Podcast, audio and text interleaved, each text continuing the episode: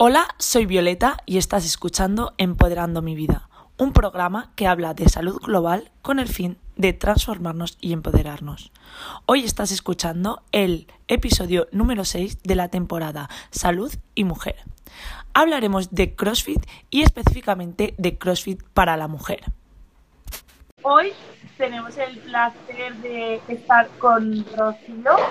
Eh, Rocío es formadora de CrossFit es fisioterapeuta especializada en suelo pélvico.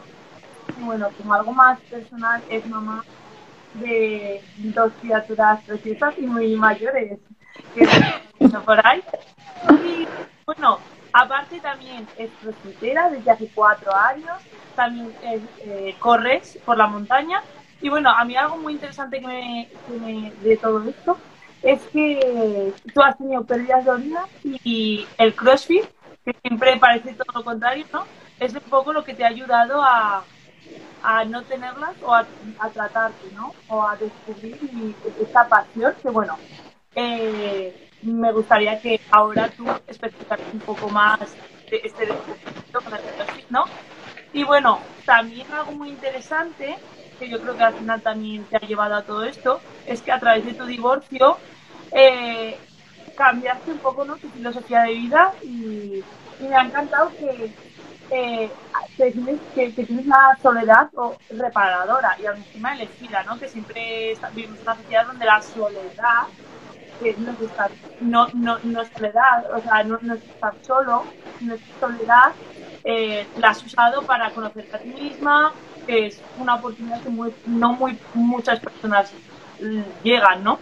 Y bueno, esta es un poco la presentación de Rocío, porque me parece que tiene un currículo, un currículum bastante importante para mi cuenta, para mis seguidoras. Y, que, bueno, y para todas las mujeres que le siguen a ella también con las que trata. Y me parece un perfil idóneo para el derecho que hablamos hoy, eh, de el CrossFit no es para mí, Así que me gustaría que un poquito más, eh, desde tu perspectiva, desde tu historia, te presentaras, Rocío.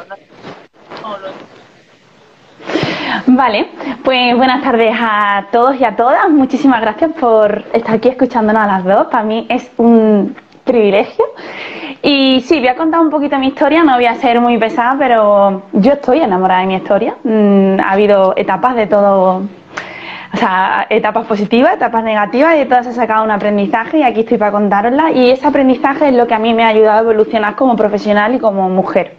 Pues yo antes que nada soy mujer y mm, me considero una mujer bastante luchadora, lo que pasa es que me, he dado cuenta hace poco.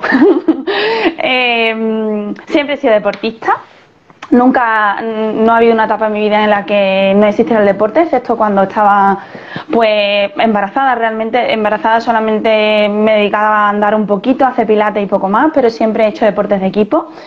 Cuando me quedé embarazada, ahora mismo tengo 37 años, y mi primer hijo, Miguel, lo tuve con 26.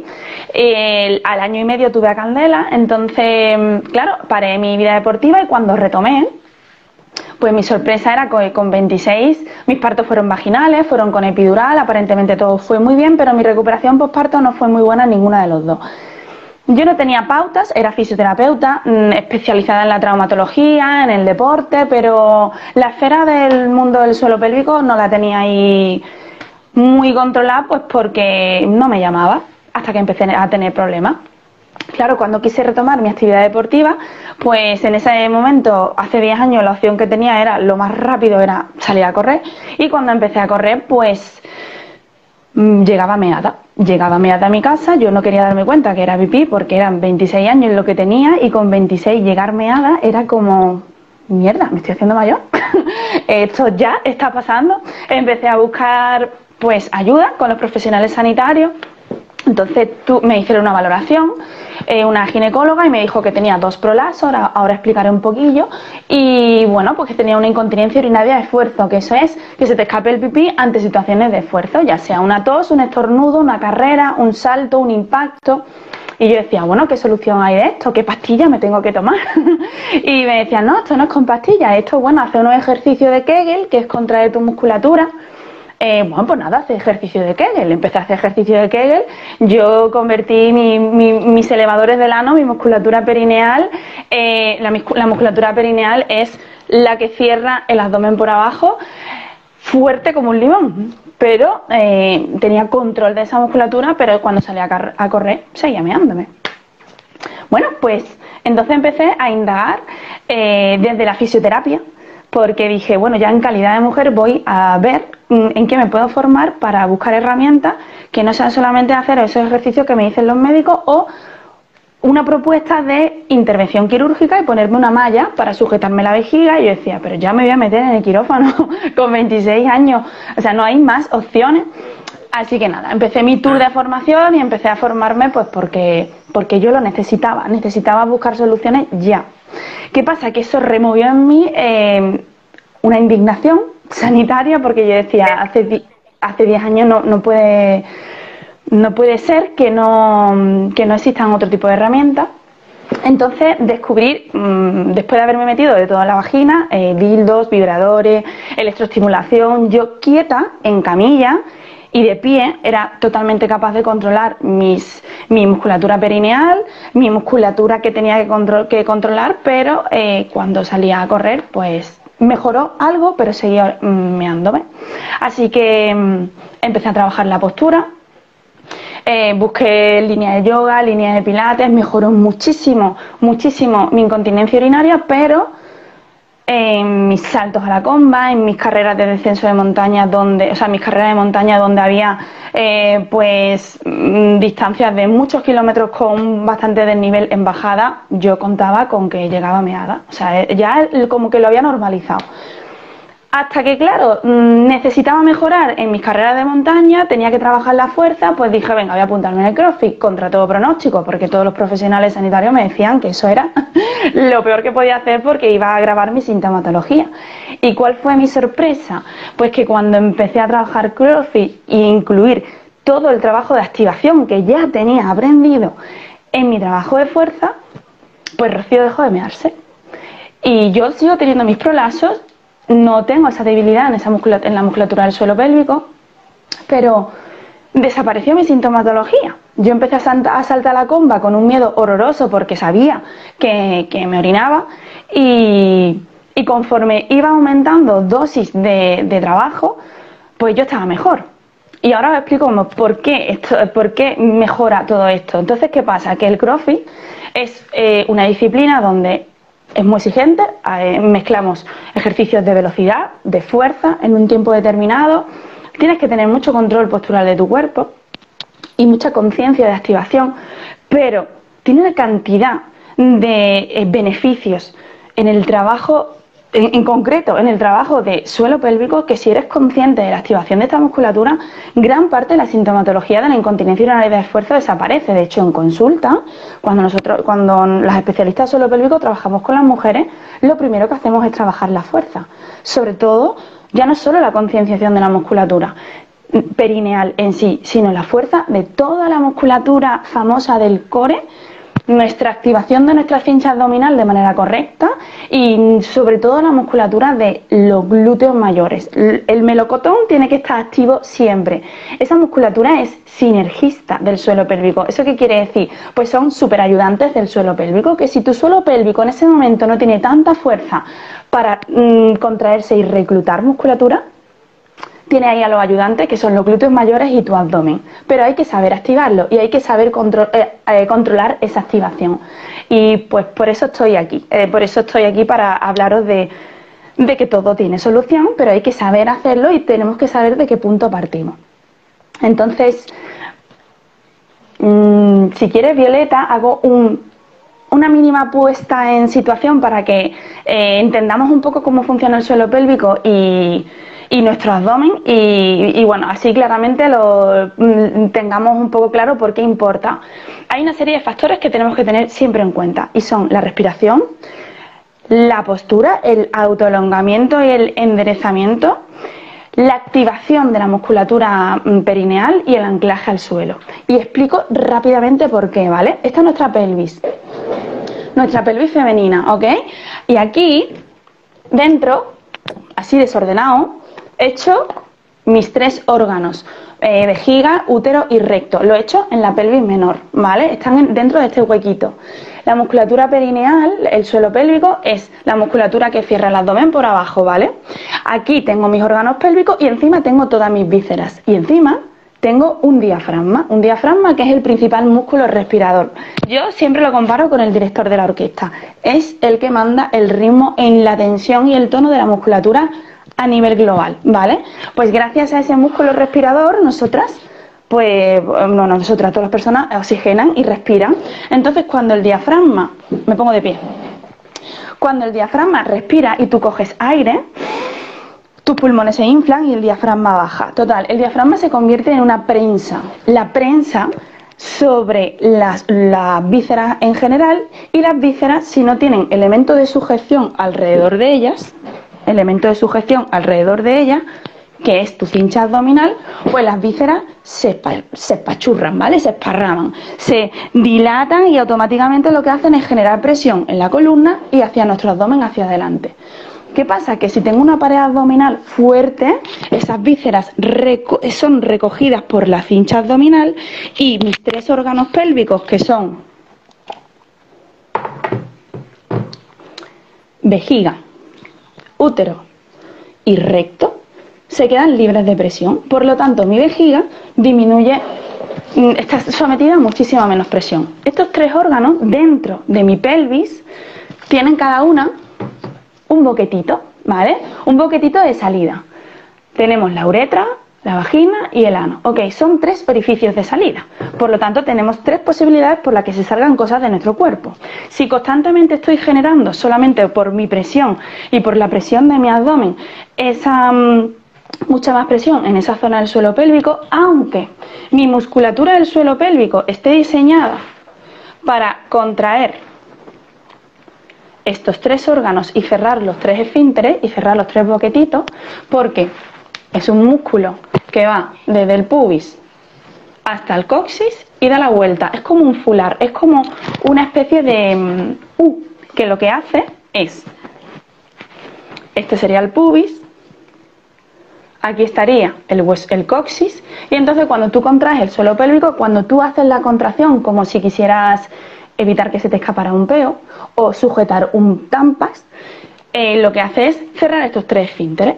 ¿Vale? Entonces, esa musculatura está diseñada para ser continente, para que tú no tengas que pensar constantemente en no me puedo mear, no me puedo mear, no me puedo mear. No, esa musculatura está diseñada para estar cerrada y aquí estamos hablando y tú no piensas en ningún momento que tienes que controlar esa esfera.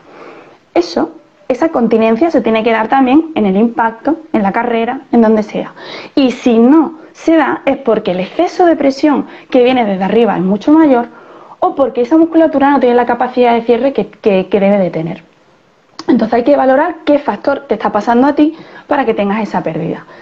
¿Qué pasa? Que si yo tengo una cincha abdominal bastante fuerte, donde se activa desde dentro hacia afuera, ¿eso qué quiere decir? Que se activa desde mi ano hacia mi ombligo, generando esa activación desde abajo hacia arriba, yo hago un... Es como si activara un fular que recoge todas esas vísceras, todo lo que son en vísceras intestinales le quito la presión a los órganos pélvicos, a mi suelo pélvico y él vive libremente. Pero si yo tengo una ficha abdominal que en vez de activarse desde dentro hacia, hacia arriba, se contrae desde arriba hacia abajo, lo que estoy haciendo es aumentar la tensión de toda esa musculatura que que ayuda al diafragma a hacer esa prensa. Entonces, ¿para qué estoy aquí? Pues para enseñaros en, el orden en el que tenemos que activar esa musculatura. Las mujeres que entrenan fuerza y que entrenan y em, que hacen deporte asiduamente tienen mucho más control de su cuerpo y mucha más conciencia corporal. Por lo tanto, es mucho más fácil reeducarlas y enseñarles para evitar eh, pérdidas de orina y problemas mayores. Las mujeres que no hacen nada, que no tienen nada de conciencia corporal, que no saben eh, activar la musculatura que yo le pido de su cuerpo, es mucho más, mucho más difícil reeducarlas. Los tratamientos son mucho más largos. Entonces, con cuatro tips que es respiración, autolongamiento, postura y activación de la musculatura antes de cualquier ejercicio, es que estamos solucionando mm, lo más grande. O sea, tenemos que ser conscientes de que esa, esa preactivación previa, el contraer tu ano antes de hacer cualquier eh, ejercicio. Si nosotros vamos a hacer un peso muerto, todo el mundo sabe que si haces un peso muerto te tienes que anclar al suelo, atornillar tus piernas, anclar tus escápulas, tú te preactivas antes de mover ese peso, ¿no? Pues si estás pendiente de toda esa musculatura, ¿por qué no le dices a tu suelo pélvico que se active? ¿Por qué no le dices a tu ano, actívate? Ombligo, métete hacia adentro y hacia arriba y desde aquí hago mi movimiento, tiro del peso que tenga que tirar o busco mi RM. Pero siempre incluyéndolo en todos mis ejercicios, siendo consciente de que es una parte más de mi cuerpo y en el caso de la mujer mucho más importante porque recordad que tenemos tres orificios donde pueda claudicar la contracción de mi suelo pélvico. No sé si hasta aquí mm, pues me estáis siguiendo. vale. Es importante todo esto que estás comentando y voy, Anita dice clarísimo, eh, un poco he, ido recogiendo información y, voy a hacer feedback. Me parece muy interesante mm, todo esto que comentas porque eh, tenemos bastante, hablamos ¿no? de, de, las concepciones sociales que tenemos o de lo que creemos que está bien y que está mal. Y un poco, cuando has contado tu historia, has, has contado eh, lo, lo común es hacer deporte, me pongo a correr, sin un poco sin, con esa falta de conciencia corporal, porque creemos que es lo más accesible. Y luego también con los tabús, ¿no? que yo creo que es lo que vamos a hablar y vamos a, conseguir desgranar, que tiene sobre todo el ver a mujeres no levantando peso por encima de su cabeza, eh, lo ven como algo mucho más peligroso. No, no, es que yo tienen mucha fuerza, pero eh, mí me han llegado a comentar, pero en una máquina, ¿no? Cuando dices, si queremos ampliar nuestra conciencia eh, corporal, eh, estos puntos de anclaje, ¿no? Eh, esta preactivación, esta activar tu musculatura intraabdominal, esto lo vamos a conseguir con pesos libres y es que yo realmente también estoy muy enamorada, por decirlo de alguna manera, del crossfit o de todo esto que es de entrar fuerza con pesos libres por la capacidad de la salud que puede proporcionar, ¿no? de, activar, de hacer una punta ya con la pierna, pero es que se activa hasta la punta de mi nariz. Totalmente. Es que Exactamente, al final el CrossFit y este tipo de ejercicios lo que hace es, si, si, quieres hacer un ejercicio determinado, levantar un peso por encima de la cabeza y es X, un peso X, o tú preactivas y activas todo tu cuerpo o no levantas el peso por encima de la cabeza. O sea, no es un ejercicio analítico de un grupo muscular en concreto. Está trabajando, o sea, hay un concepto que se llama el concepto de, de tensibilidad, que es el concepto de activación y de transmisión de tensión que tiene nuestro sistema fascial. Nuestra fascia es eh, ese traje de neopreno que envuelve cada estructura de nuestro cuerpo y que intercomunica todo. Nosotros no nos movemos gracias a, poleas de movimiento, ni brazos de palanca. Nos movemos gracias a una transmisión de tensión. Entonces, yo no puedo entrenar mi cuerpo eh, solo con un movimiento lineal. Yo tengo que mover mi cuerpo con mi propio peso y haciéndolo funcional. El CrossFit lo que hace es recordarle a tu cerebro todas las capacidades que tiene. Cuando nosotros nos movemos, cuando pasamos ocho horas sentados frente a un ordenador eh, administrativo, luego llego a mi casa, estoy reventado, cognitivamente estoy totalmente saturada. Eh, lo último que quiero o me ha enseñado esta sociedad es irme a correr y, desfogar de alguna manera. Y justamente lo que necesita tu cuerpo es darle esa movilidad y esa sangre que no ha llegado a todos esos rincones de tu cuerpo para recordarle que están diseñados para mm, moverse. O sea, nuestro código genético está diseñado para andar 20 kilómetros todos los días por agua. Lo que pasa es que abrimos el grifo y la tenemos. O sea, hemos perdido, estamos perdiendo realmente la, conciencia y las capacidades por las que estamos diseñados. O sea, no es, no es echarse las manos a la cabeza, es empezar a utilizar nuestro cuerpo para lo que realmente está, está diseñado. La funcionalidad es justamente el tipo de entreno que se hace en CrossFit. Estás utilizando desde el dedo gordo de tu pie hasta el último músculo de la nuca para hacer, aunque sea mm, un débil press sentado en un cajón o te enganchas al suelo con los pies, activas tu abdomen o tú no levantas esa pesa por encima de tu cabeza. Entonces ya el tema no está en cómo levanto, o sea, no, no, está en levantar la pesa por encima de la cabeza, es cómo me activo, cómo tenso, cómo le digo a mi musculatura y a mi cuerpo que se tense desde los pies hacia la cabeza para yo empujar ese peso con control y con conciencia de, o sea, no entrenamos un músculo en sí, entrenamos nuestro cerebro y la capacidad para generar más fuerza y reclutar más musculatura. Y si yo estoy entrenando y voy a hacer ese débil press, ese empuje por encima de la cabeza, y no le digo a mis escápulas que se anclen y a mi barriga que se meta, eh, no puedo hacer ese ejercicio. Pero es que si yo no le digo a, mi suelo pélvico que se active y a mi glúteo que se contraiga, yo estoy dejando vendida a una estructura y no, estoy haciendo, no la estoy haciendo partícipe de ese ejercicio. Por lo tanto, estoy siendo menos eficaz. Es que cuando yo incluyo el trabajo de suelo pélvico en una sentadilla libre, y cuando yo bajo mi sentadilla activo y cuando subo contraigo hacia arriba soltando el aire, es que mm, estoy siendo mucho más capaz, mucho más estable y mucho más funcional. Yo no, no puedo hacer un débil press sin decirle a mi trapecio que se active. Lo que pasa es que se activa. Se activa porque ya lo he repetido mil veces. Pero cuando yo con mi conciencia empiezo a incluir mi suelo pélvico, o sea, la movilidad en las caderas mejora, mi sintomatología lumbar mejora, tengo un mogollón de pacientes crossfiteras que vienen con esas pequeñas pérdidas que empiezan a tener. Y empezamos a incluir el trabajo suelo pélvico en cada repe que tienen, sobre todo en ese trabajo de fuerza previo de activación. Y lo primero que me dicen es, Ro, es que la lumbar ya no me duele. Digo, ya, es que se te estaba olvidando de trabajar un 80% de, la musculatura que te da estabilidad en la lumbar. es que es tan fácil como eso. Yo, a veces cuando eh, están con, con, pesas o algo y es como, eh, venga, que es que no, no puedo. Y digo, me lo están diciendo, ¿no? Es que no puedo. Y digo, no, es imposible que no puedas si me estás hablando. Total. Es que no puedo. Digo, a ver, te estás activando, concéntrate. Venga, déjalo cada repetición tiene que ser con conciencia. Y yo soy muy pesada con esto.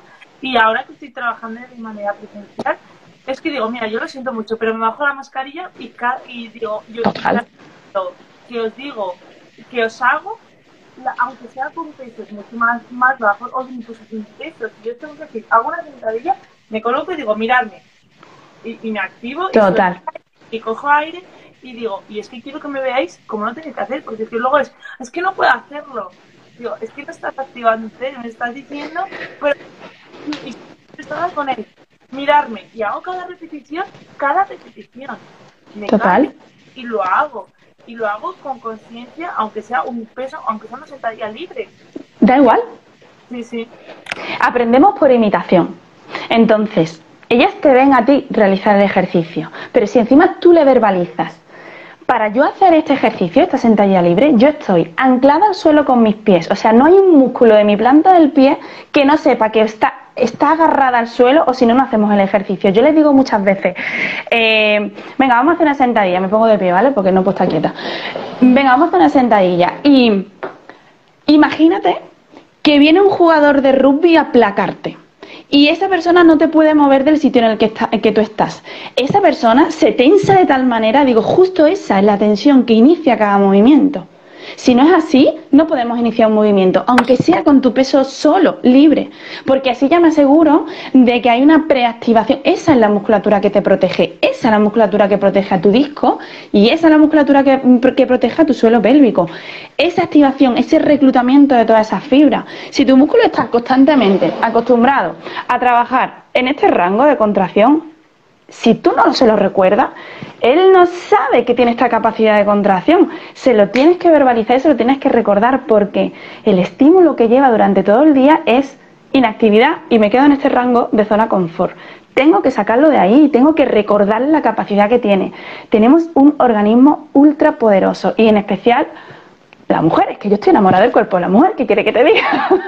Por eso estoy aquí. O sea, a todas las mujeres de este universo os digo que tenéis que aprender a utilizar vuestro cuerpo al 100%. Entonces, cuando realmente ves las posibilidades que tienes, mm, no tienes que hacer un, un, entreno muchísimo más exigente, sino tienes que ser consciente de dónde sale la fuerza y tienes que ser consciente de hasta dónde puedes llegar. Yo muchas veces cuando quiero mejorar la técnica de algo, pues yo soy un tollo, o sea, voy poquito a poco y voy aprendiendo. Eh, yo le digo a, mi coach, pero ¿de dónde tiro? O sea, ¿de ¿qué músculo tengo que activar? ¿De dónde tengo?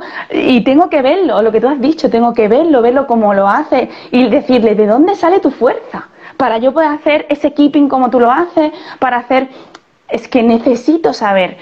Y hay veces que necesito que me toquen, que me den un pellizquito en esa zona. Pues mm, obviamente no te vas a dar un pellizco en el suelo pélvico cuando estás eh, haciendo un, un trabajo de fuerza, pero sí tienes que ser consciente que esta musculatura de aquí, en vez de estar abombada, está retensa hacia arriba. O sea, hay una fuerza de activación y contracción abdominal que ahí, eso es implacable. Ahí no puede existir el momento de relajación ninguno si estás trabajando con fuerza y menos si estás trabajando con impacto.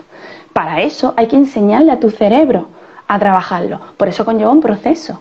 Pero eso no quiere decir que no se pueda. Mm, a mí es que me encanta esto. a mí también, la verdad. Y, un poco con lo que decías del tema de, las, de la mujer, ¿no? Es que me parece muy interesante también porque yo a veces pues estoy trabajando con, con algunas mujeres pues que eso, ¿no? Pues se van a, subir un peso por encima de la cabeza, igual llevan pues unas dumbbells de 3, 5 kilos a, a,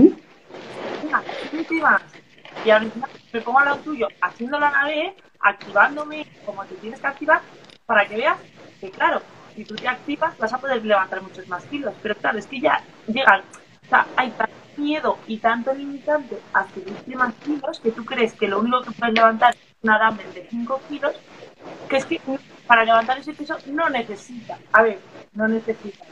Una sentadilla libre eh, deberíamos hacerla bien y activarnos. Pero claro, muchas veces cuando aprendes es cuando te demanda el ponerte fuerte y levantarte un peso por encima de la cabeza. Entonces, como no lo necesitan porque no llegan a ese punto, es como, no, es que, es que no puedo levantar más.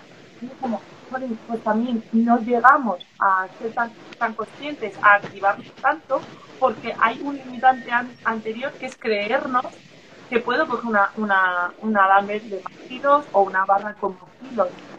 Total, mira, yo aquí te, aquí te aporto, porque en todas las valoraciones de suelo pélvico, sobre todo cuando viene una mujer con un perfil de, deportista y deporte de impacto, pues cogemos un disco o una kettle, pues de 8 kilos para arriba. Entonces, no están acostumbradas a trabajar la fuerza, entonces me dice, uy, 8 kilos. Digo, bueno, 8 kilos. En el momento que le pongo el ecógrafo, en, la, en el lateral, en la musculatura abdominal, y ven que cuando cogen 8 kilos su cincha abdominal aumenta, digo, es que estás preparada para esto, estás diseñada para esto. Es que cuando tú estás cogiendo ya un peso, ese peso lo necesitas coger porque es que lo estás cogiendo en tu día a día moviendo una olla de cocido o cogiendo a tu niño de 12 kilos, ya estás cogiendo ese peso. Déjame que te enseñe a hacerlo y encima reeduca tu cerebro para que no que pueda mover 12 kilos, sino los 16. Porque cuando tú coges a tu niño 10 veces al día, esos 16 kilos multiplícalo por las 10 veces que las cogido. O sea, no estás moviendo mm, los 3 kilos de una mancuernita, que tenemos una limitación con respecto al trabajo de fuerza. No, mm, mujeres de este universo, que hay que mover kilos, hay que mover kilos porque ya lo movemos de por sí sin saber moverlo. Tu cincha abdominal, tu suelo pélvico y toda tu musculatura estabilizadora de la pelvis necesita que tú le eches peso de manera correcta y que tú sepas blindarte. Blindarte qué es? Pretensarte, activarte, protegerte. El peso no es lesivo, el peso te está enseñando a, le está enseñando a tu musculatura a proteger toda tu columna, a trabajar desde esa activación nueva. O sea, es que justamente lo necesita. Cuando les digo, venga, levántame el, disco por encima de la cabeza. Oh, Rocío, es que luego el cuello, que no sé qué. Y digo, es que mm, tu cuello lo que necesita es mover peso por encima de la cabeza. Necesita recordarle a tu, a tu cuello que puede ser estable y no que está constantemente vendido aquí.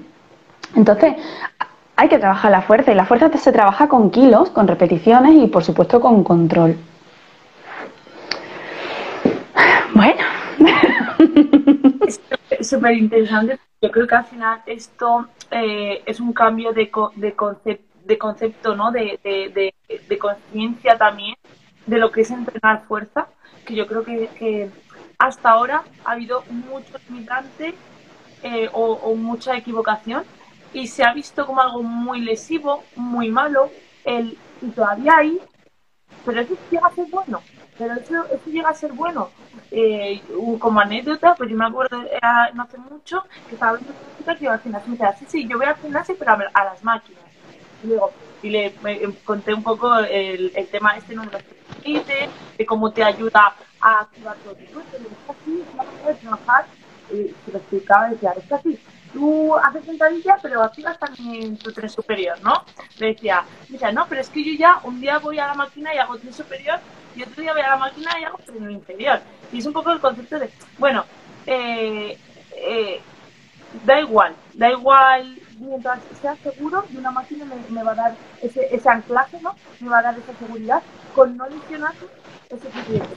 Y al final no entendemos que el no lesionarme, el, el estar sano, va a ser que yo tenga ese anclaje que me va a dar una máquina que no lo necesite, porque yo estoy anclada, yo estoy, yo hago un snap y no se me va para atrás, si yo he activado todo, o sea, es que se te va a salir el hombro. No, es que mis hombros están fuertes y obviamente no, me, no voy a, levantar un snatch con 70 kilos, sino levantarlo. Pero porque, efectivamente, total. Tiene que haber una progresión y sobre todo el concepto de mujer deportista ha sido un, concepto de mujer ligada a la pérdida de peso y un mal concepto ligado a la pérdida de peso, porque se ha vendido por activa y por pasiva que el trabajo aeróbico metabólico en máquinas, en máquinas, en máquinas, o el trote, o la cinta, o la bici estática, es lo que hace que perder kilos. Y cuando empiezas a meterle a una persona que está seis días a la semana en bici, alternando la elíptica con la bici, empiezas a meterle dos días de fuerza, esa persona empieza a perder volumen y empieza a perder peso. ¿Por qué? Pues porque estás metiendo el trabajo de fuerza, porque le estás diciendo a esa musculatura que trabaje de verdad. Entonces, em, eh, eh, hay mucho miedo al trabajar con pesa, pero porque realmente no hay, eh, no, no se nos ha educado en ese tipo de deporte. Es que Eva Nazarre eh, ayudó mucho, pero hizo mucho daño también. hay que trabajar la fuerza, hay que trabajar con kilo y el, el miedo a lesionarse está, o sea, tenemos que tener mucho más, mucho más miedo a lesionarnos sin movernos. ¿Vale? Entonces eh, te lesionas si, si, si no sabes cómo hacerlo. Por eso siempre desde aquí, eh, box donde haya entrenadores, obviamente todos cualificados, entrenadores y entrenadoras, pero que te insistan en, en ese trabajo de, conciencia. O sea, antes de levantar mm, un snatch por encima de la cabeza con X kilos, antes se trabaja con una pica. Se trabaja con una barra de 9, se trabaja con una barra de 12, se trabaja una barra de 15 a, una barra de 20. O sea, empezamos con una pica de madera, una barrita de cortina, el mismo escobón de tu casa es el que te enseña a hacer el movimiento antes de empezar a meterle kilos de carga. Pero esos kilos de carga es que son necesarios. Hasta nuestro suelo pélvico, bueno, yo es que en mi, en mi clínica, mm, las dos especialistas de suelo pélvico, Lourdes, si estás por ahí, te quiero muchísimo. Eh, cuando la mujer sedentaria viene y le digo, vamos a trabajar hoy con 5 kilitos por encima de la cabeza. ¡Oh! Pero bueno, ¿eso cómo va a ser? Digo, no, es que... Pues, y le pongo un, el ecógrafo en transperineal, le pongo la sonda y le digo, mira lo que hace tu suelo pélvico cuando tú levantas un peso por encima de la cabeza, se contrae. Pero si es que encima tú le dices a él, contraete voluntariamente, blíndate, mete el ombligo y desde ahí empuja el peso por encima de la cabeza sin perder ese control, es cuando tú conviertes a tu suelo, a tu suelo pélvico en ultrapoderoso. Y ahí es cuando tú estás invirtiendo en salud. Es muy interesante también el tema de, eh, lo que hemos hablado, ¿no? De CrossFit o llámale CrossFit, una metodología de, trabajo de pesas libres, de entrenamiento de fuerza, ¿no? Eh, tú cuando empiezas a trabajar te das cuenta de todas las posibilidades que tienes, ¿no? Empiezas a tener una conciencia corporal muchísimo mayor y entonces ya dejas de ver el cuerpo como algo estético, única y exclusivamente a, a ver que una es muy, muy guay que me gusta, es como verla como un videojuego, ¿no?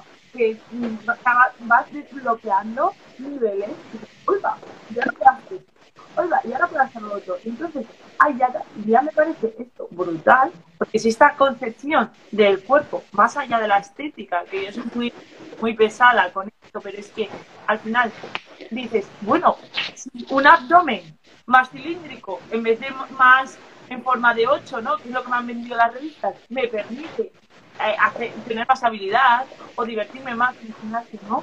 O mm, yo misma mm, subir 60 mm, kilos por una cosa que es intentar mi vida o colgarme a una barra y hacer nada nada, ¿qué más me da? Porque claro, ya Total. No el cuerpo como una estética sola, porque tengo mucha más eh, conciencia corporal, porque ya sé cómo funciona mi cuerpo, lo escucho, sé que unos días me da más y otros días me da menos, entonces te da un poder brutal y dices, oiga, lo que has dicho tú, ¿no?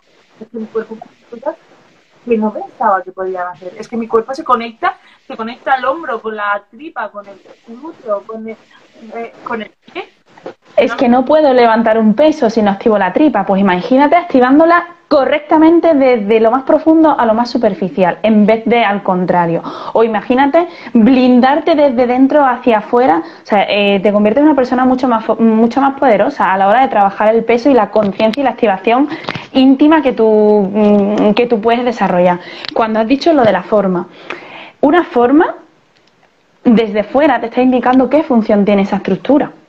Entonces, un abdomen, una de las primeras cosas que hacemos una valoración de suelo pélvico, cuando mm, las mujeres vienen a que les valore el suelo pélvico, automáticamente se quitan las bragas, se lo quitan todo. Digo, no, no, no, espérate, antes de ver tu periné necesito ver tu postura, necesito ver tu respiración y necesito ver tu abdomen, cómo toses, cómo contraes. Y el abdomen de una mujer, de una persona, ya te está dando tanta información que eh, ya muchas veces solo sin hacer una exploración intracavitaria, ya te puedo decir cómo empezamos a, con qué tips empezamos a trabajar. Hay que a trabajar con costillas más abiertas, hay que trabajar con más contracción de abajo, hay que trabajar con más control de la postura de la pelvis, porque otra cosa importantísima, locura, es la extensión de la cadera. O sea, esta es nuestra pelvis, ¿vale? Y nuestro fémur se engancha aquí, hacia aquí. En condiciones normales, sobre todo la mujer que tiende a tener una lordosis más acentuada de la zona lumbar es más ese perfil de, lumbar arqueadita, ¿no? Aquí. Vale, pues eh, cuando nosotras trabajamos, bueno, con conciencia, vamos a llamar, nosotras tenemos que ser conscientes que tenemos que trabajar desde nuestra posición de pelvis neutra. ¿Eso qué es? Eso es que si nos ponemos ahora mismo todas, todas de pie y buscamos el máximo arco hacia adelante que puede hacer tu zona lumbar y el máximo aplanamiento que puede hacer tu zona lumbar, ni el máximo ni el mínimo me quedo en la mitad. Cuando yo me quedo en la mitad, esa es mi zona neutra de trabajo lumbar. Ahí ya tengo una musculatura activa para poder mantener esa posición. Eso me está permitiendo que si yo mantengo esa postura, me está permitiendo que mi pelvis no esté totalmente volcada hacia adelante y mi vejiga no esté totalmente aplastada por el peso de mis vísceras y esa falta de control abdominal. Si yo la ayudo con la postura, pues le estoy dando una posibilidad de salud de vida. Pero es que si encima, cuando yo por ejemplo levanto un peso por encima de la cabeza y termino anclando mi pubis hacia adelante, forzando esa extensión de cadera, que no es forzarla, es llevarla a mi cero, a mi neutra, es cuando yo realmente estoy protegiendo mi suelo pélvico. Entonces tú, el peso que levantes por encima de la cabeza, tienes que ser consciente de que toda esa esfera de tu cimiento, que es suelo pélvico y pelvis, en ningún momento esa extensión de cadera se puede perder. Estás arriba, imaginaros, estoy aquí, desde esta posición. Yo vivo aquí, imaginaros, pues si yo de aquí levanto mi peso, estoy vendiendo mi pelvis, pero si yo activo, mantengo y de aquí eh, levanto mi, pesi, mi, pelvis, mi peso, es obviamente mucho más difícil, pero justamente aquí es donde le estoy dando esa salud y esa estabilidad a todos los órganos, pélvicos que, se, que necesitan. Al final es también perfilar la técnica, pero si perfilas la técnica incluyendo ese trabajo solo pélvico, mm, créeme que mejora todo. Es que eh, mejora hasta el peso que eres capaz de levantar por encima de la cabeza porque toda esa musculatura te está ayudando. Qué, qué, bueno, Rocío, todo esto. Eh, ya, hablando un poco de, mitos, ¿no? Y de, de creencias, es que nos regimos por creencias y, bueno, al final, ya como inciso, pues el, el crossfit o modalidades deportivas en las que desarrollas muchas habilidades. Eh, en tanto pues, al final te rompe muchas creencias que has tenido siempre de eh, lo que está bien, lo que está mal, lo que es sano y lo que es insano. Yo ya conozco a varias personas, en tu caso, que la cantidad de orina eh, te ayuda a, a, a sanarla o a, a, mejorar, a mejorarlo, ¿no? Aunque en algún momento puedas tener eh, disfunción o te ayuda o como tratamiento. Ya conozco de diferentes patologías en las que el, el crossfit o el entrenamiento de fuerza o pesos libres o llámalo como quieras, que ya al final es una modalidad de fuerza, pero como un método de entrenamiento, eh, ha, ha solventado o ha mejorado, eh, porque hay, pues, hay, hay dolencias que no se pueden solventar 100%, pero mejor. Yo, mm, Mira. En mi caso, por ejemplo, yo también tenía una, una lesión bastante bastante fuerte en la rodilla, que llevaba tres años sin levantar cabeza, por decirlo de alguna manera, con muchísimos dolores, fin, ya viéndole un poco que eso no tenía solución ya y también el CrossFit o ya llámale CrossFit o llámale conciencia corporal, activación, trabajo de fuerza, etcétera, eh, me ha ayudado a, a pues pues eso a mejorar. Siempre a veces digo me molesta o hay cosa, pero es que ya no tengo en el día a día dolor y ya es algo que no me limita el día a día. Pues, eh, aquí tengo, aquí tengo también mucho que aportar, porque yo vengo de la traumatología, o sea, llevo toda la vida dedicándome a la traumatología y te digo la verdad, yo terminé la carrera en el 2005 y a nosotros nos enseñaron y durante mucho tiempo ha priorizado el tratamiento en camilla, el tratamiento en camilla, el tratamiento pasivo, el tratamiento estructural y conforme van pasando, bueno, y mientras más me formaba, más herramientas adquiría para trabajar, mm, o sea, lo que hacía era rellenar una caja de herramientas con cada vez más herramientas pasivas de cara al paciente, es decir, yo como oficio te ayudo con estas herramientas. ¿Qué pasa? Que tenía los mismos pacientes siempre, o sea, tenía más, obviamente, pero los tenía cíclicos. Esos, pacientes yo les ayudaba a mejorar su sintomatología, o sea, me convertía en su ibuprofeno. Les ayudaba a mejorar su sintomatología, en su cerebro no cambiaba nada, en su musculatura y en su sistema musculoesquelético tampoco, por lo tanto, los hacía dependientes de mi tratamiento. A mí me habían vendido eso también. Entonces, eh, hace aproximadamente seis años o así, bueno, es cuando yo empecé a incorporar, incluso un poquito antes, cuando yo empecé a incorporar pues todo el trabajo activo y aún así en mi perfil de pacientes eran pues obviamente pacientes a lo que yo le había acostumbrado. Cuando empezamos a meterle movimiento y trabajo de fuerza para una, por ejemplo, Mm, un síndrome femoropatelar, que eso es que la rótula se te desvía y desgasta, bueno, no desgasta, pero eh, baja la calidad del cartílago del cóndilo femoral y eso hace pues que, pues que el paciente tenga una sintomatología constante de inflamación y de dolor invalidante en la rodilla y que eh, haya pasado tres veces por quirófano para limarle la rótula y, y, que el ejercicio que haga es simplemente extender la rodilla y flexionarla, no, perdona, es que tú trabajas, de, o sea, tú vives de pie, hay que enseñarle a tu rodilla a trabajar de pie y hay que enseñarle a tu cerebro que estabilice tu cadera para quitarle carga a la rodilla. Y hay que enseñarle a tu cerebro, o sea, no se puede trabajar una rodilla sin trabajar un pie y sin trabajar una cadera. ¿Por qué digo esto?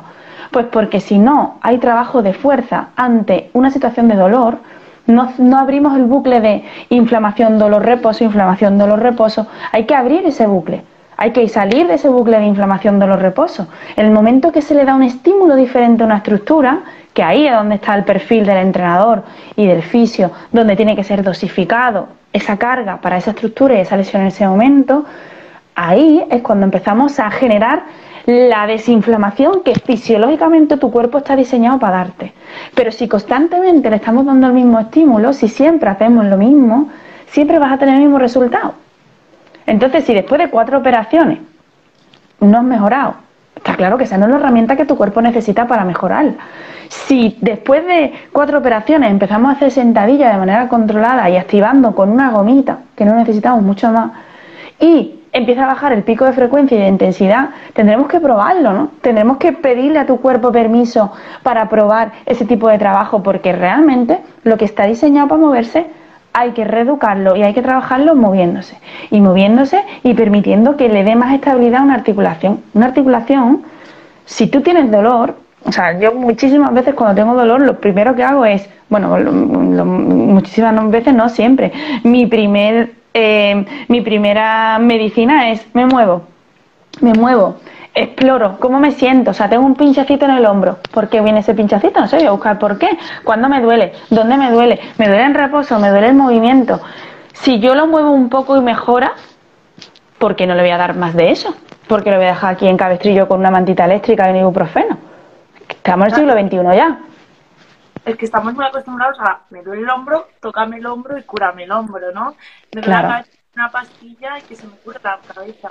Entonces, también viene mucho de esta falta de, conciencia corporal, ¿no? De, entender que igual me duele el hombro y me viene de, la punta del pie. O me duele la rodilla y me viene la cadera, me mete el dedo gordo. Entonces, claro, al final, cuando está el paciente, lo que haces tú, ¿no? Como trabajabas antes, le duele el hombro, le tocas el hombro, le tocas el hombro y le curas, y así constantemente tú no le estás siendo protagonista de, sus actos. Tú le estás, porque seguramente tampoco tiene la información de que ese dolor en el hombro reiterativamente puede venir de otro lugar. Tú no le estás haciendo protagonista, no le estás diciendo, venga, vamos a ser conscientes y tú mismo vas a tener el poder de hacer un tratamiento activo. No eres un de pasivo ante el que no puedes hacer eh, nada. Totalmente. Rara vez eh, un dolor eh, que aparece de la noche a la mañana en, una, en un sitio determinado viene de un problema de la estructura que está justamente en la zona donde aparece el dolor. Generalmente son compensaciones, estamos constantemente compensando la incapacidad que tiene, o sea, la falta de herramienta que le damos a nuestro cuerpo mm, pues para que solucione esa, mm, esas limitaciones en nuestro día a día, pues falta de movilidad, falta de activación, falta de conciencia. Eh, si aparece constantemente una, señal de dolor, agradecelo, porque quiere decir que tu cerebro está intentando mm, darte una señal de que esa, estructura necesita ayuda. Y generalmente la ayuda que necesita es, bueno, generalmente no se puede generalizar, pero en la mayoría de los casos eh, lo que primero necesita esa estructura es cambiar la función. Y para cambiar la función hay que meterle un trabajo de fuerza y un trabajo de activación. O sea, el perfil de dolor-reposo, eso es caca ya caca en la mayoría de los casos, a no ser que sean una mm, eh, situaciones muy, muy, muy puntuales asociadas a inflamaciones agudísimas o incluso inflamaciones infecciosas. Entonces estamos hablando de otro tipo de, sintomatología. Pero el tipo, el típico dolor de que tú te levantas con un dolor de hombro, hoy no voy, hoy no voy a andar, hoy no. Bueno, andar, ya, ya digo desde aquí que andar no es hacer deporte. Andar es lo mínimo que tú puedes hacer por tu cuerpo. Moverte. ¿Vale? La persona cuando sale del coma lo primero que hace es andar, o sea, no nos vamos a conformar con eso. ¿Que es un paso? Sí, es un paso, pero es insuficiente. Hay, hay que dar un, pasito más allá. Tenemos que hacer un poquito más por nosotros. O sea, tenemos un pedazo, una pedazo de herramienta que tenemos que sacarle el mayor partido posible porque es lo que nos va a permitir ser más saludable a todos los niveles. Entonces, que me duele algo, voy a explorarme y voy a ver si haciendo movimientos, incluso sudando un poquito, mejora, que va a mejorar siempre. Y por supuesto, mm, hay que trabajar la fuerza para mejorar la estabilidad de esas estructuras que constantemente te dan esa, esa llamada de, hey, necesito tu ayuda porque yo ya eh, inconscientemente no puedo solucionarlo. Hay un libro que me encanta, bueno, y a muchísimos eh, profesionales sanitarios y no sanitarios, que se llama Explain the Pain explicando el dolor, que es brutal como lo explica las ilustraciones, las imágenes, eh, la reconciliación que, eh, yo que sé cuántas veces me lo, he leído, pero mm, es, es que eh, el dolor es tu aliado. Es, si, es como la fiebre, si tú no tuvieras fiebre, no sabrías que tu cuerpo necesita que le des una ayudita. Pues el dolor aparece porque eres un organismo sano y necesita darte una señal de alerta. Esa señal de alerta, cuando él no tiene herramientas para solucionar, te pide ayuda conscientemente. Y generalmente la ayuda no puede ser calorcito y reposo, tiene que ser lo contrario. Dame algo diferente a lo que me estás dando en mi día a día chata, muévete, fuerza, suda, sácalo de, la zona confort, que eso es lo que va a hacer que limpie toda esa estructura, que llegue sangre ahí a bomba llena y que recoja todo, todo el desecho que, genera ese tejido doloroso. También es verdad que, claro, ahora mismo en, a nivel salud, eh, el máximo referente de salud es el médico y es el, el mayor, no responsable, porque no responsabilidades, pero eh, que muchas veces le dice a los pacientes si te duele no entrenes, si te duele no hagas, si te duele para, ¿no? Entonces, porque yo te, o incluso muchos fisioterapeutas de ir decir, mm, tienes una, tienes una contractura, eh, no hagas esto, antes el brazo, reposa unos días.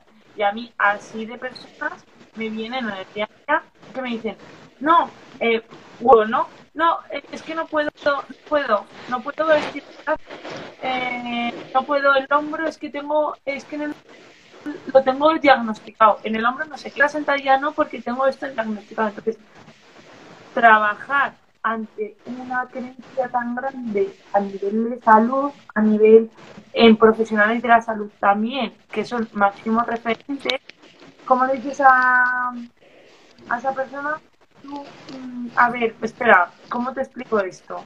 ¿Sabes? Si tienes tan grande y tu médico te ha dicho puedes ir sembrando, que bastante labor hacemos con estos directos, ¿no? Con todo lo que subimos. Pero es una creencia que, hostia, cuando tú dices a una persona, no, es que te puede doler el hombro, pero puede que no tengas un daño en el hombro. Pero, ¿eso cómo puede ser? ¿Sabes? O que tengas un daño y no sea el, el, o sea, aunque tengas un daño estructural, pero no sea el ocasionante de la limitación funcional. Aquí yo mm, creo que podemos hacer tres puntualizaciones. Los profesionales sanitarios partimos de la base de que estamos para ayudar y cada uno ayuda desde su campo con sus herramientas. Entonces, yo he trabajado a lo largo de mi vida profesional y lo que me queda con distintos perfiles de, médicos y de traumatólogos. Entonces, eh, eh, está el perfil eh, de médico que sus herramientas son 100% conservadoras porque le ha funcionado porque es su perfil de paciente también. Eso no quiere decir que sea lo que tu cuerpo necesita. Eso es lo que está acostumbrado esa persona a recomendar. Entonces, uno, de quien escuchan los consejos. Que sea un médico no quiere decir que tenga la verdad absoluta, igual que si yo soy una fisio no tengo la verdad absoluta. Primero hay que condicionar el tratamiento a tus necesidades y a lo que tu, tu organismo necesita, no lo que yo estoy acostumbrada que a mí me va mejor porque es lo que recomiendo. Entonces, si eres un perfil deportivo, búscate un médico que haga deporte. Porque yo no voy a escuchar resultados de una persona, aunque tenga 300 millones de títulos en el, eh, colgado en la pared, que no tenga los resultados que yo no quiero. Es decir, si tú a mí me vas a recomendar que no voy a poder volver a correr una carrera de montaña, pues a lo mejor no es el perfil de médico que yo. ¿Qué trayectoria profesional tienes? ¿De qué manera abordas? ¿Eres de eh, corticoide? ¿Eres de PRP? ¿Eres de... No, reeducación funcional porque trabajo con un CAFID y tal, pues a lo mejor este tipo de... Es que no existe el profesional sanitario ideal. Mm, eh, es que todos sumamos mucho. Todo lo que sea sesgar y, irte al extremo y decir, no puedes hacer deporte porque la lesión ahora mismo esto no te lo va a dejar. Eh, si un futbolista con un cruzado anterior, eh, un roto, se recupera en menos de seis, obviamente, en menos de seis meses y, sigue jugando, mm, porque yo eso no lo puedo hacer. Obviamente no tienes las herramientas, pero es que tampoco tienes la conciencia, ni tienes al profesional sanitario que te guía de esa manera. Pero la estructura son cruzados, o sea, son estructuras que están diseñadas para moverse. Entonces, es verdad que hay una creencia limitante muy grande desde el, perfil mm, eh, médico, pero también hay cada vez más médicos concienciados donde a lo que te diga el fisio, a lo que te diga el redactador, porque hay más trabajo hecho ahí en compendio, pero es cierto que se sesga mucho. No, no, no. Con lumbalgia aguda no te muevas. Bueno, es que a lo mejor la lumbalgia aguda te dura 24 horas. Después de esas 24 horas ya tienes que estar moviéndote. ¿Dónde? Hasta donde te deje tu dolor. Pero no lo protejas más. No lo protejas más. Deja que esa sangre fluya y, haya movimiento. Entonces, la mayor limitación está en nuestra cabeza y sobre todo lo que más limita es el miedo, el miedo a lesionarme más. Por eso, cuando una persona viene a consulta, va a tu, a tu voz de entrenamiento o viene a mi consulta, a lo mejor paso de la sesión de la hora media hora hablándole y explicándole cómo funciona tu cuerpo y por qué tú te has permitido limitarte de esa manera tienes que tener información de calidad y tienes que saber lo que te pasa. Eso te iba a decir, que tú estás media hora, pero es que mm, el sistema sanitario es que tú tienes una cita, es que justo hoy lo hemos hablado, ¿no? Eh, tú dices, eh, tengo una cita con una paciente y me parece fundamental estar 30 minutos haciendo ver cómo y creándole conciencia, ¿no? Que al final también es formarle de lo que le puede estar ocurriendo y así le haces protagonista de su salud. Pero claro, si tú eh, eh, estamos en un sistema sanitario en el que tú tienes una cita con un médico de cinco minutos, uy, se me ha ido, de cinco minutos, obviamente lo único, las únicas herramientas que tiene ese médico o esa médico es decirte, toma, tómate un ibuprofeno. Me aseguro que se te va a pasar el dolor. Porque en cinco claro, minutos, lo que... ¿y qué no se me pasa así? Porque estoy quitando un minuto al paciente siguiente. Y al final, luego también, eh, y, y, entender que tu dolor viene desde muchas veces desde el sistema nervioso, ¿no? De cómo le decimos, de cómo le hablamos. De el dolor está aquí. Claro, sí, pero es que ese tratamiento es mucho más largo también que el, eh, que el educarte y el concienciarte. Y como mañana tengo que estar a las 6 de la mañana trabajando, necesitamos necesitamos ya, Entonces, sí que es cierto que hay cada vez más conciencia, pero también el tiempo es mañana trabajo, tienes 5 minutos para venga, Claro, también, también eh, es cierto, es, bueno, 100%. Eh, lo que pasa es que también hay, hay veces que, rara vez, pero eh, el otro día me llegó una chica con una, con una receta de la Seguridad Social donde el médico le había dicho, mira lo que ha mandado el médico, me receta movimiento. Y yo dije, ¿dónde está ese médico? ¿Dónde está ese médico que yo le pongo un harta? Es que la medicina que necesita tu tendón es movimiento, no es una caja de incitán con pinchazos en el culo, no es diclofenaco en vena, no, es que la medicina de la estructura que tú tienes lesión es movimiento, es trabajo de fuerza. Es que si yo tengo una infección, una, una mitalitis y tengo una infección, pues yo voy al médico que me dé mi caja de antibióticos. Y esta chica venía enfadada porque es que el médico no le había hecho nada, es que el médico ahí no tiene herramientas para ti. Eh, o sea, lo que te está diciendo es justamente la herramienta que necesita. Por eso tú has buscado un perfil de, de fisios con redactadores que te ayudamos a echar para adelante esta lesión. Es que justamente tu medicina la tienes tú. Lo que tienes que saber es que ahora, con este dolor, tienes que aplicar movimiento. Lo único que hay que adaptarlo. Entonces, eh, cada vez se va creando más conciencia, pero los mismos pacientes se enfadan cuando el médico a lo mejor tampoco les receta.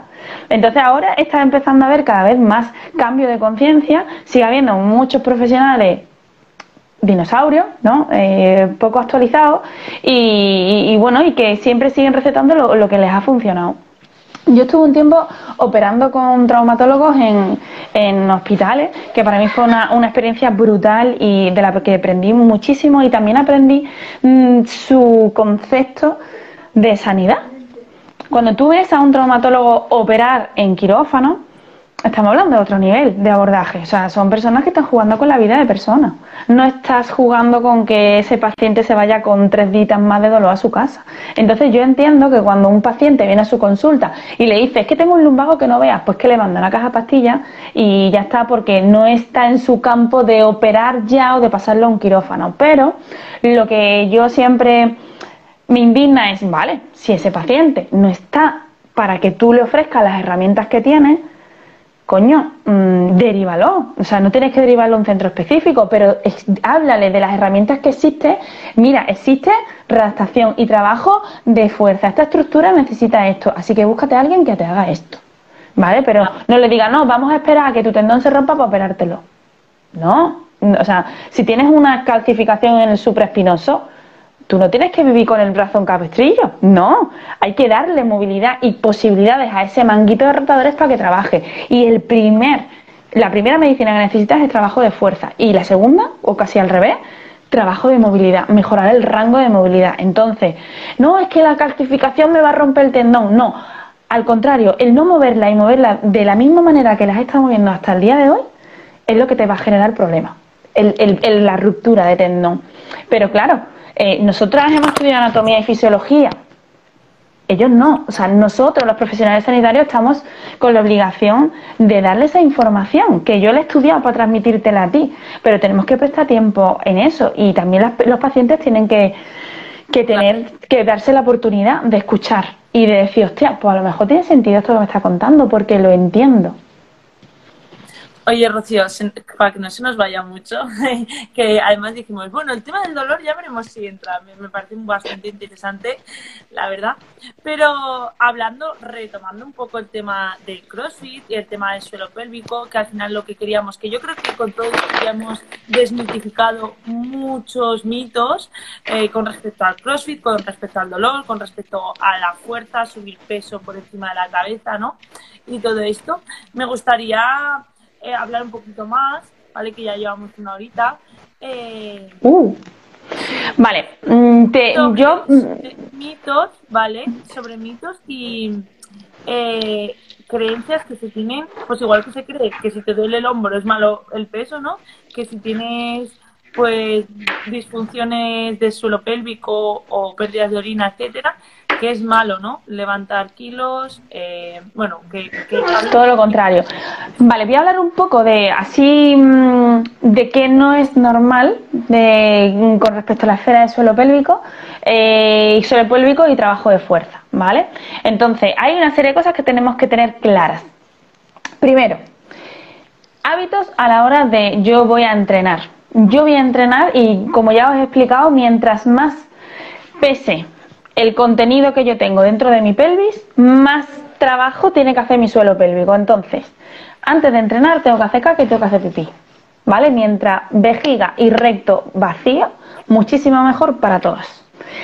No, mi musculatura postural, o sea, el suelo pélvico, el 80%, pero un gran porcentaje de fibra, están diseñadas para estar contraídas sin, eh, que tú conscientemente la tengas que activar ese porcentaje tan grande se activa cuando tú tienes un control eh, postural activo. ¿Eso qué quiere decir? Que en vez de vivir derramada, vivo activa, autolongada, enderezada. Eh, aquí es donde quería hacer esa pequeña práctica con la pajita, ¿vale? No es lo mismo eh, si nosotros, por ejemplo, las que estamos viendo ahora mismo el directo, nos ponemos un dedo en el núcleo fibroso central del periné, ¿eso dónde es? Eso es entre la vagina y el ano ahora mismo todo el mundo nos ponemos un, dedo ahí. Y yo ahí meto el dedo y me dejo caer, ¿vale? En esa postura yo tengo que puedo notar que esa zona se, se ablanda.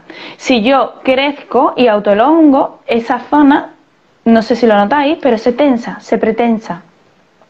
Eso quiere decir que si yo, aunque no esté pensando en la activación de mi suelo pélvico, esa musculatura se tensa. Por lo tanto, ya estoy activando más musculatura de la que debería sin pensar en que tengo que contraerla. Por lo tanto, ante una, por ejemplo, em, incontinencia urinaria de fuerza cuando salto a la comba, eh, yo no puedo saltar a la comba hundida, tengo que, que, saltar a la comba totalmente autolongada, en cada salto tiene que haber ese enderezamiento y ese autolongamiento. Mm, cosas que pueden pasar en, un entrenamiento y que tenemos que darnos cuenta que eso no es normal o cosas alertas eh, para tener en cuenta eh, qué es lo que nos tiene que encender la bombilla, ¿vale? Em, primero, ¿Cuántas veces orinas al día? De 7 a 8 veces está dentro de lo normal si bebes de litro y medio o 2 litros de agua. Si orinas muchísimas más veces al día, ya te está diciendo tu vejiga que algo pasa ahí. Imagínate, si yo en un entreno tengo que mear 8 veces o 3 veces o porque tengo la sensación de voy al baño tal, eso ya me está diciendo que hay bastante presión ahí en tu vejiga y no es lo normal, ¿vale? Eh, por lo tanto, eso me enciende una bombilla de que podría hacerme una valoración de suelo pélvico. Una, una cosa es lo que valora el fisio, otra cosa es lo que valora el ginecólogo, otra cosa es lo que valora el urólogo y otra cosa es lo que valora el coloproctólogo. Cada especialista valora una estructura en concreto. Y, la, y los fisios lo que valoramos es la calidad y la, eh, la, calidad y la contracción de la musculatura y cómo se mueven esos órganos dentro de tu pelvis y cómo recibe y qué presión recibe toda esa musculatura de ahí abajo por toda la hiperpresión que puede haber desde arriba, ¿vale? Entonces, eh, si yo tengo incontinencia urinaria fuerte, se me escapa la orina, voy a un fisio. No, no, voy a ir buscando primero al urólogo. El urólogo va a buscar mm, darte pastillas o no, te va a decir, no, esto ahora mismo no, mm, haz ejercicios de Kegel, que es totalmente insuficiente. Em, hay que completarlo con más cositas. Vale, em, estreñida, el estreñimiento. Si yo tengo más caca dentro de mí durante 4 o 5 días, mm, más pesa mis vísceras más peso, más peso recibe mi suelo pélvico. Entonces, el estreñimiento ya es un hándicap, es un factor desencadenante de que yo pueda tener problemas de suelo pélvico en un futuro. Y más si me pongo pues a hacer saltos eh, a la comba, por ejemplo. Eh, otra cosa muy frecuente, por ejemplo, que me comentan mucho las crofiteras, es como dolor de regla. Dolor de regla en entrenos de intensidad Mm, es bastante, bastante frecuente. No es cuando yo me meto mucha caña, no sé si me duele la regla. Y le digo, ¿qué es tu dolor de regla? Porque cada mujer describe el dolor de regla de una manera determinada. Un dolor de, hay mujeres que te describen un dolor de regla como, como un dolor lumbar, como un dolor en la zona baja abdominal. Un dolor de regla generalmente es un dolor musculoesquelético por falta de movilidad articular, por falta de deslizamiento de planos entre esos órganos pélvicos. Por lo tanto, eso ya me está indicando de que hay, hay o una falta de adaptación de esos tejidos y de, de, esos órganos al movimiento que tú le estás pidiendo, o que hay una falta de activación de tu suelo pélvico para sujetar junto con el abdomen. Luego, más cosas. Eh, escozor eh, hay muchas, muchas mujeres, por ejemplo, entrenos con cita, eh, donde mm, y con toast to bar también, pies a la barra, mm, que acaban los entrenos con sensación de escozor o en la zona de, la vagina, como si fueran, mm, como si tuvieran un inicio de cistitis, de esa, ese escozor ahí, ese quemazón. Eso me puede estar indicando un, inicio de hipermovilidad uretral. ¿Eso qué significa? Pues eso es que se mueve la uretra mm, con respecto al pubis que no debería de moverse. Entonces, eso con activación del periné ya mm, es uno de los, una de las formas que se soluciona. Entonces son que que no, dejemos de darle importancia a estas pequeñas sintomatologías que, ah, no, a mí solamente me pasa cuando hacemos sit-up, ya, pues ya ya está pasando algo, ya hay algo diferente. Tú en condiciones normales no tienes que sentir nada. No tienes que sentir nada, ninguna sintomatología, ni a nivel abdominal, ni a nivel perineal, ni nada de nada. Entonces, bueno, son alarmas que, que se, nos, se nos tienen que encender. Em, dolor en las relaciones sexuales, sobre todo en el inicio de la penetración. Es muy común cuando acumulamos tiempo entrenando fuerza y, sobre todo, bueno, sí, fuerza con eh, entrenamiento tipo CrossFit, entrenamiento funcional.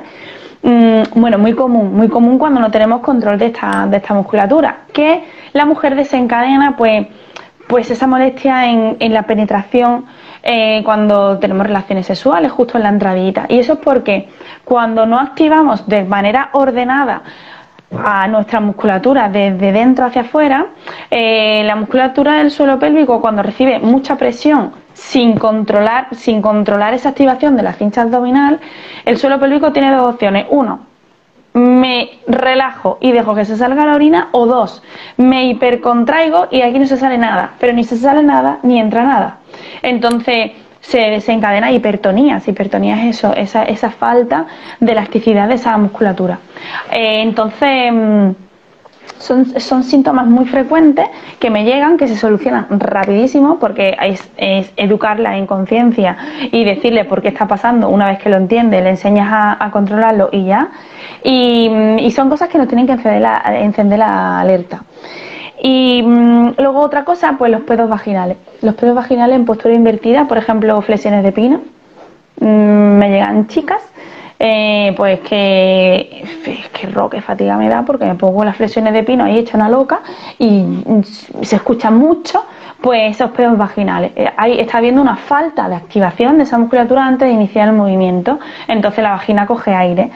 no es normal, se trabaja también. Es muy frecuente también en postura invertida en yoga. Eh, pero todo eso se trabaja. Mm, eh, es que no es, no es tampoco una sintomatología muy limitante, pero mm, es, son ejercicios que dejan de hacerlo o dejan de adaptarlo, pues porque o son eh, eh, de los que se quitan, entrenamientos de los que se quitan, porque no quiero que eso me pase. Pues eso se soluciona. Es un indicativo de que tienes que buscar esa ayuda, pero no quiere decir que no puedas hacerlo. Em, bueno, con respecto a... Mm, ah, bueno, tampoco es normal incontinencia de gases. Incontinencia de gases que se te escapen los peos. Es muy eh, eh, muchas veces moviendo más peso eh, de lo que tú estás capacitada para mover o no has aprendido a blindar tu cuerpo para antes de moverlo, hay veces que se escapan los peos porque estás generando mucha más presión en el suelo pélvico, porque no estás blindando ni contrayendo esa musculatura de ahí, entonces de lo que es nuestra esfera perineal. Entonces también es una sintomatología frecuente con la que, con la que vienen. Y, son soluciones donde te explico cómo funciona y, ya sabes activarlo. Así que, ¿qué? Perdón. Que me parece súper interesante pues el eso, ¿no? El, el formar y el educar para pues derivar ese, ese un poco lo que lo que sonó ese protagonismo de, de, que tú tengas el control de, esa adolescencia y no tengas que derivarlo a un profesional y ser dependiente a curarlo, ¿no? Yo desde aquí quiero hacer un, un, inciso donde toda la mujer que entrene con su cuerpo, ya sea fuerza, ya sea carrera, ya sea yoga, ya sea pilates, cualquier mujer haga deporte y que se plantee hacer deporte, tiene que tener claro que todo, toda, su, toda su activación y todo su movimiento tiene que partir desde la activación desde su ano hacia su ombligo hacia arriba. Y afecta mucho la posición de partida de la que salga esa posición, donde siempre esa posición de partida vamos a buscar posturas enderezadas y autolongadas, nunca posturas derramadas, siempre posturas armadas, ya no, ya no solo por proteger nuestra, nuestra espalda, sino nuestro suelo pélvico. Dos, todo el esfuerzo siempre vamos a intentar hacerlo en expiración, cuando soltemos el aire. Antes de soltar el aire ya estoy contrayendo yo mi ano y mi abdomen y después suelto el aire, vamos a intentar hacerlo en expiración y mm, el máximo anclaje al suelo, o sea, toda la activación de la musculatura de las piernas, del culo, del abdomen, es que en ningún momento se puede perder esa activación, no podemos partir un movimiento si no hay una activación desde el ano hacia arriba, una activación de los glúteos y un autoenderezamiento. Y en el patrón respiratorio de soltar el aire, soltando el aire. Así que eso ya, todo el mundo lo tiene que tener claro, todas las mujeres lo tienen que tener claro activo desde el suelo arriba, activo desde el ano hacia arriba, activo mi cincha abdominal y todo eso antes de hacer yo el movimiento de esfuerzo ya está preactivo. Ah, y una cosa que digo mucho es que digo, vale, empezamos, imagínate un, un WOD de un AMRAP, un Fortime, etcétera. Digo, venga, vale, empezamos. Pero cada repetición cuenta. O sea, no perdemos el, activarnos en cada repetición. Pa, y cada repetición cuenta, que no se nos olvide.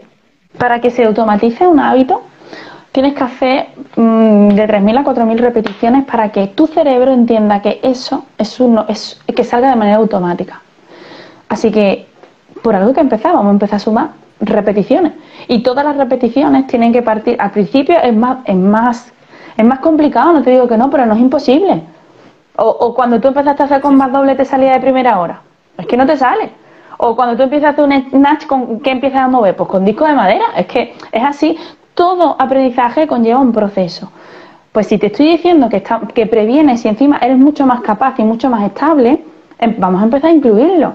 Y si encima ya tienes una sintomatología de que te meas y de que encima en tu box se normaliza, es que no se tiene que normalizar. Es que una persona que se mea, ella tiene que decirle a su entrenador, oye, es que me está pasando esto. Y no tiene que tener vergüenza ni tabú ni nada un inciso de que hemos hecho un, llamamiento a las mujeres y a la sintomatología, pero también un llamamiento a los profesionales, porque la perspectiva de género en la medicina, en la fisioterapia, en, bueno, en, la nutrición, en, el deporte, eh, brilla por su ausencia. Entonces, no hay que olvidar que es también fundamental leer con salud, con perspectiva de género, porque es que al final si no, mm, nos va a costar mucho más, por un lado, empatizar con las mujeres y con todo lo que va a ocurrir, y segundo, saber y conocer y tener conciencia, porque al final toda esta falta de conciencia. Si nosotras como mujeres hemos tenido y seguimos teniendo falta de conciencia, imagínate eh, profesionales que no son mujeres. Totalmente. E incluso mujeres que también les falta esta falta de perspectiva porque no nos la porque tú si quieres echar todo esto eh, formarte de manera extracurricular eh, o, y encima profesionales que no son mujeres, ¿sabes?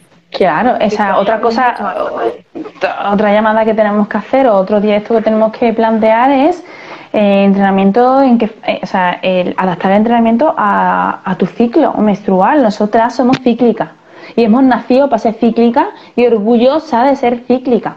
Pero si desde, lo, mm, desde el momento que me baja la regla tengo un, un profesional sanitario diciéndome que no, tómate esta, pastilla para tal, o sea, en, los antibaby, lo que estamos haciendo es dejar de, de, de ser conscientes de que somos cíclicas y monitorizar un ciclo y, eh, eh, no nos estamos acercando a la salud. Entonces, cuando yo eh, estoy en una fase lútea, una fase de ovulación, una fase, pues ni tengo la misma energía, ni mi cuerpo rinde de la misma manera, tengo muchas más posibilidades de lesión en una fase u otra también tengo que ser consciente de eso, yo me tengo que conocer.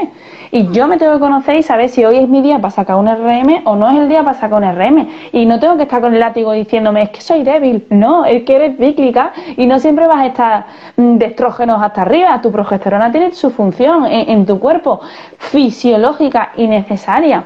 Entonces, bueno, esto da para otro directo. Pero eh, las mujeres... Total. Entonces, bueno, es, eh, es que hay muchas cosas de que hablar, en las que, en las que hemos empezado a movernos y a, y a, entrenar y a darnos cuenta también. Yo, por ejemplo, en mi caso, yo fui rompiendo eh, mitos y desestructurando cosas en mi cabeza por mis propios errores y por lo y, y porque yo iba eh, liberándome de todas esas creencias mentales de probándolo todo conmigo misma y luego aplicándolo con mis pacientes, mirando la evidencia científica, que luego la evidencia científica dice, bueno, pero es que qué muestra de pacientes han cogido, ¿sabes? Es que no tiene nada que ver con mi perfil de que llega a la clínica. Al final dices, hostia, es que mi día a día es mi evolución y es mi aprendizaje. Y es cuando ves realmente las necesidades que hay. Es que la gente tiene que saber utilizar su cuerpo y para eso estamos nosotras aquí, para enseñarle a cómo funciona y de dónde hay que activar. Y eso eso siempre funciona, siempre. Hombre, yo desde luego eh, tengo claro que eh, las profesionales que nos hemos derivado hacia la salud de la mujer es porque lo hemos visto una necesidad de, es que en la facultad o en lo que estoy viendo, es que hay una parte que no se está estudiando, hay una parte que no se está teniendo en cuenta y que es necesario por mi propia vivencia que hay un vacío existencial, ¿no? Hay un, hay un hueco en el que hay que intervenir. Hay un hueco en el que mi cuerpo no se ha estudiado, mis síntomas eh, se, normalizan, cosas que son, eh, no son normales pero son comunes. Entonces, eh, pues toda esta cosa me parece súper interesante y que pues hacemos mucha labor, pero claro, que al final un poco lo que hemos hablado, ¿no? Estamos en un sistema en el que es rapidez y que, jolín, el parar y decir, oye, estos puntos no se están teniendo en cuenta, es complicado de hacerlo llegar y de dar conciencia a la mujer y al hombre de a pie y a los profesionales. Totalmente. En ese camino estamos. Mira, llevamos ya, mm, nos quedan 10 minutos para llevar una hora y media. No sé si te apetece añadir algo más.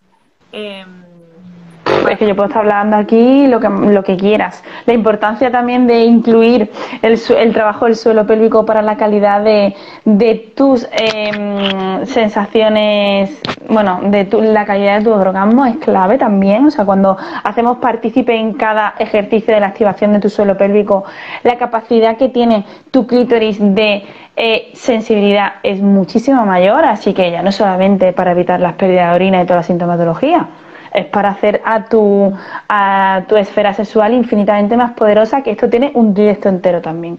Así que son todos son ventajas y hay que empezar a incluir esta estructura en todo nuestro trabajo de deporte, de fuerza, de lo que sea, moverte, o sea, hay que, hay que activar el suelo pélvico en cada, en el día a día.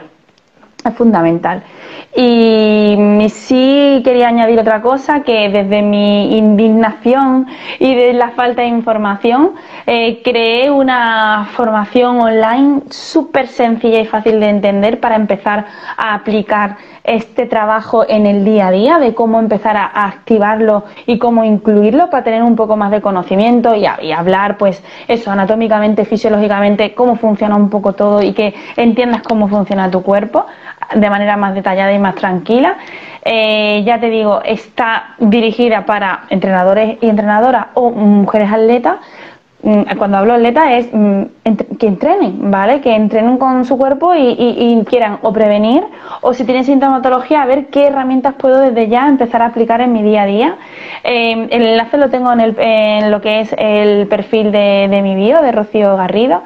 Y mm, quien quiera eh, acceder a esa información, que me escriba un mensaje directo porque es de mucha calidad, muy fácil de entender y aplicable desde el entreno de mañana lunes, ¿sabes? Así que eso sí quería dejarlo claro porque es algo fácil y, que nos va a ayudar un montón.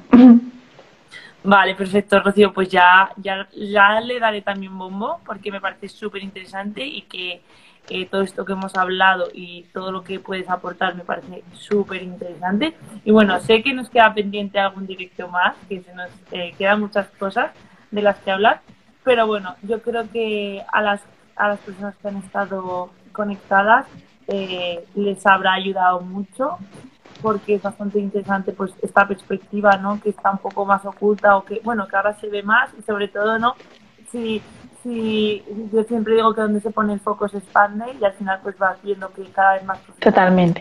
tienen esta perspectiva, pero bueno, no deja de ser una realidad que luego te vas al supermercado, tratas con pacientes y falta todavía mucha desinformación y, y bueno, para mí es un placer poder contactar con mujeres que ven el mundo así, ¿no? que tienen esta filosofía de vida, que tienen este, este foco y esta lupa de la perspectiva de género, de la salud femenina de, de una manera integral y la verdad que me alegro un montón de haber este directo contigo. Y me gustaría también si alguna de las personas que han estado conectadas y siguen conectadas, por un lado, dar las gracias y que si tienen alguna duda, que ahora es el momento. Que, que si no estoy segura de que tanto Rocío como yo por privado le responderemos cualquier duda. Sí, mientras nos preguntan si, no, si hay alguna duda, que supongo que habrá bastante, em, yo siempre digo que la salud no es un derecho, la salud te la tienes que ganar día a día, trabajándola, y, que el compromiso lo tenemos con nosotras mismas. Y ese compromiso, pues una vez que te lo creas, ya es a ti a la única que tienes que rendirle cuenta, entonces hay que empezar a trabajar eso. No podemos normalizar lo que no es normal porque a muchas personas le pase. Y que el crossfit no es lesivo. O sea, lo que es lesivo es tu ego a la hora de movilizar mm, pesos que tu cuerpo no está preparado porque no lo has entrenado como debe. Y sobre todo que lo que es lesivo es la falta de conciencia, no un ejercicio en sí. Eh, eso lo repito por activa y por pasiva cuando me dicen, no, es que el crossfit es muy lesivo. No, el crossfit no es lesivo. O sea, lo que es lesivo es no moverte. Eso sí es lesivo. Hay evidencia científica de que eso es lesivo. Eh, entrenar CrossFit pues es un entrenamiento más y encima la ventaja que tiene es que 100% estás trabajando con la funcionalidad de tu cuerpo, con tu peso corporal en todos los ejercicios. Así que me parece brutal, un ejercicio, o sea, un entrenamiento completísimo, donde, bueno, tiene algunos, algunos hándicaps, pero aquí estamos para ayudar con esos hándicaps, bueno, donde hemos hablado hoy del CrossFit con la musculatura hablando desde una perspectiva estructural, pero nos falta toda la función endocrina que, genera el músculo, ¿no? Totalmente. O sea, solo hemos, solo hemos hablado un poquito de un poquito, porque podríamos hablar, de, solo hemos hablado del músculo desde lo estructural. Ya ves no desde lo que llega a segregar, ¿no? Y todo lo que nos puede ayudar. Totalmente. Eso, lo, lo, tenemos pendiente, así que estamos atentas que, lo hablaremos. Muy bien. Bueno, bueno. no tengo nada más que añadir. Muchísimas gracias, Violeta, por esta oportunidad y por hacer estas cositas tan chulas y tan necesarias. Gracias. Un besito. Venga, otro para ti. Adiós. Adiós. Pues hasta aquí el programa de hoy. Ya sabéis que cualquier feedback es bien recibido. Os espero la próxima semana y también me podéis encontrar donde interacciono diariamente en el Instagram arroba Violeta Gil Pablo. Un saludo poderoso.